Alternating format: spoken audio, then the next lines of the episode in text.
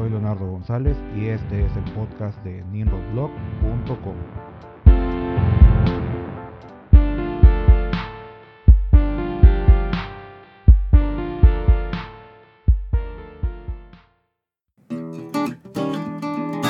Bienvenidos al episodio número 13 del podcast de Ninrod Blog. El día de hoy hablaremos sobre la narrativa oficial tanto del presidente como de los demás miembros de la 4T de convertir al neoliberalismo en la causa de todos los males posibles. Por ello, este capítulo lleva por nombre No es el neoliberalismo, es la corrupción.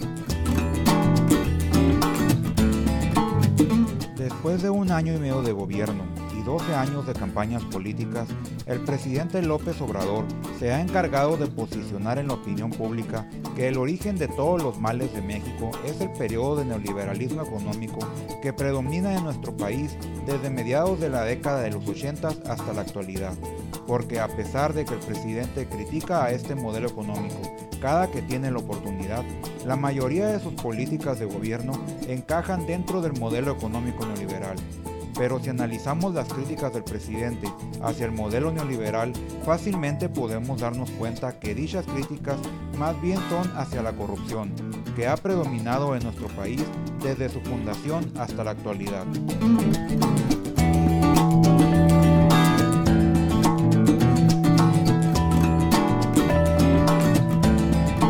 Gracias al discurso del presidente, se ha sembrado en la narrativa nacional que el neoliberalismo es sinónimo de corrupción, cuando son dos cosas completamente diferentes.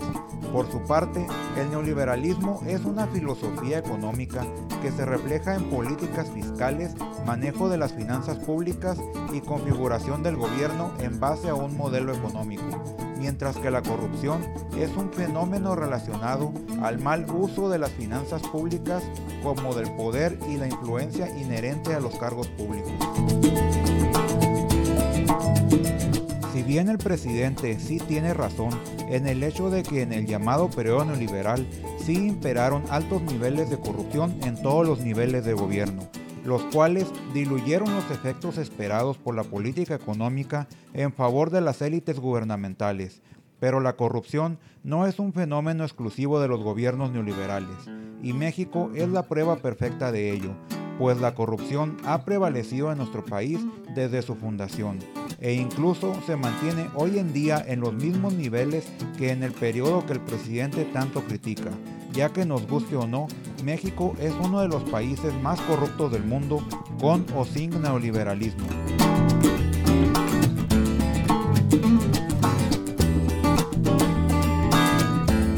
En base a lo anterior, debemos dejar bien en claro que la corrupción no es únicamente causada por el neoliberalismo y mucho menos la corrupción que impera en la actualidad es solo una herencia del modelo neoliberal como la narrativa oficial nos lo quiere hacer creer. Si bien el modelo neoliberal operó en México acompañado de niveles de corrupción tan o más altos que los que existieron junto al resto de los modelos económicos que se han implementado en México a lo largo de su historia, por el contrario, los objetivos de las políticas económicas neoliberales fueron diluidos a causa de la corrupción, ya que si bien durante este periodo se redujeron los niveles de pobreza y marginación como nunca en la historia, durante este mismo periodo se incrementó la desigualdad social y económica a niveles históricos, lo que borró los efectos de la reducción de los niveles de pobreza en la percepción de la población general. Pero ¿de qué si es culpable el neoliberalismo? Es un hecho comprobable que el modelo neoliberal provocó un incremento en la desigualdad social alrededor del mundo, pero en México ese efecto se multiplicó precisamente por la corrupción que impera en nuestro país y políticas económicas que debieron ser positivas para nuestra economía en el largo plazo se convirtieron en fantasmas de corrupción que nos persiguen hasta nuestros días, como la privatización de empresas estatales, las cuales le debieron restar carga presupuestaria al gobierno, al mismo tiempo en que volvían más competitivos los mercados en los que éstas operaban. Pero dichas empresas fueron vendidas a precios de gangas a personas cercanas al gobierno en turno, por lo que el gobierno mexicano obtuvo mucho menos recursos provenientes de dichas ventas. Y debido a que esas empresas fueron vendidas a personas cercanas al gobierno, las condiciones monopólicas con las que estas empresas operaron bajo la administración del gobierno se mantuvieron casi intactas, lo que provocó que los consumidores mexicanos siguiéramos recibiendo productos y servicios caros y de mala calidad de esas empresas privatizadas. Otro ejemplo que nos atormenta hasta nuestros días es el rescate bancario de 1996, el cual estaba diseñado para impedir el colapso del sistema financiero mexicano debido a la crisis que se vivía en ese momento, lo cual se logró y nos salvó a todos los mexicanos de vivir una crisis mucho más pronunciada y con más efectos negativos en el largo plazo para el ciudadano promedio. Pero la implementación de dicho rescate, tanto bancario como al ahorro, estuvo plagado de tráfico de influencias y otras variantes de la corrupción, que permitieron que fueran rescatadas muchas empresas que no lo necesitaban y los bancos fueron vendidos una vez rescatados generando multimillonarias ganancias a sus dueños, los cuales no regresaron los paquetes de rescate proporcionados por el gobierno mexicano y la deuda con la que se pagó dicho rescate la seguimos pagando todavía. Mientras que en el ámbito laboral, la corrupción no es tan visible por el mexicano promedio, pero sus efectos sí son perceptibles por casi todos los ciudadanos. A pesar de que la narrativa oficial de la 4T nos quiera hacer creer que México era un país modelo antes de la llegada del neoliberalismo, la realidad es que no lo era y principalmente en el ámbito laboral, México se encontraba dentro de los países más rezagados del mundo, tanto en derechos laborales como en su aplicación.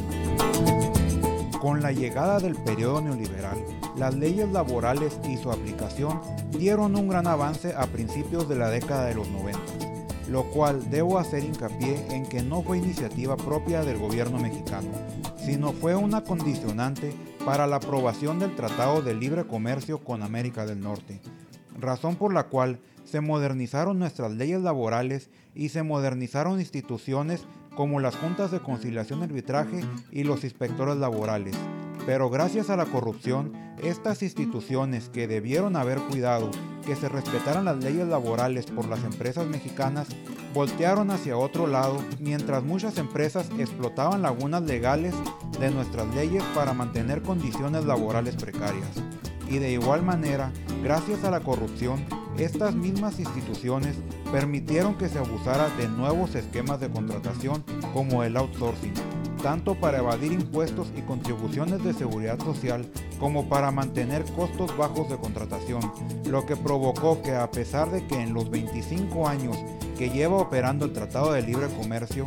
en los cuales la productividad de las empresas mexicanas se ha incrementado a un ritmo sin precedentes, los salarios promedio de los trabajadores mexicanos se han reducido en términos reales de poder de compra, lo cual se refleja en un incremento sin precedentes de la desigualdad económica en México. De igual manera, la corrupción ha permitido que los efectos de la apertura económica que ha vivido México gracias a las políticas neoliberales no se reflejen en todos los sectores de la población, debido a que a causa de la corrupción y sus variantes, las autoridades de todos los niveles de gobierno aplican leyes federales y estatales en favor de las grandes empresas o de cacicazgos locales, lo cual hace muy difícil que pequeñas y medianas empresas compitan en igualdad de condiciones con las grandes empresas o que nuevas empresas compitan con empresas propiedad de caciques locales, lo que limita la movilidad social de la mayoría de los mexicanos al mismo tiempo en que la falta de competencia encarece los precios de muchos productos y servicios, así como a los sueldos de los trabajadores de dichas empresas, al convertir el mercado laboral mexicano en un monopsomio, el cual ocurre cuando pocas empresas controlan la demanda de un mercado, debido a que muy pocas empresas concentran la mayoría de las ofertas de trabajo.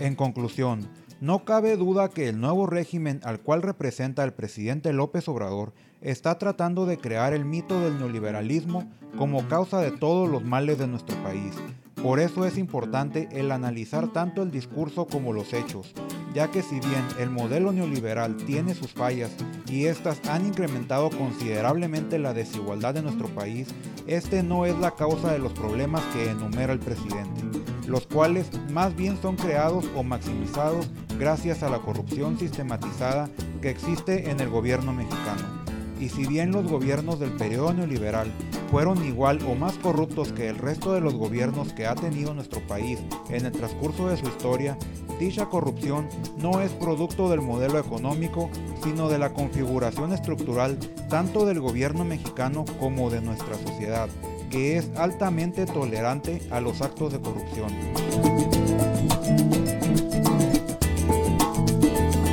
Además, hay que hacer hincapié en que a pesar que la principal promesa de campaña del presidente López Obrador fue el acabar con la corrupción del gobierno mexicano, este no ha hecho gran cosa más allá de su discurso,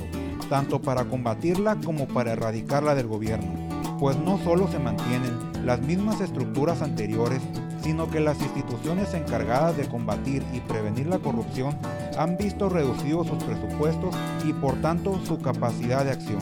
además de que prácticas cuestionables de gobiernos anteriores, como las licitaciones directas y la discrecionalidad en el gasto público, no solo se mantienen, sino que se han incrementado en este gobierno.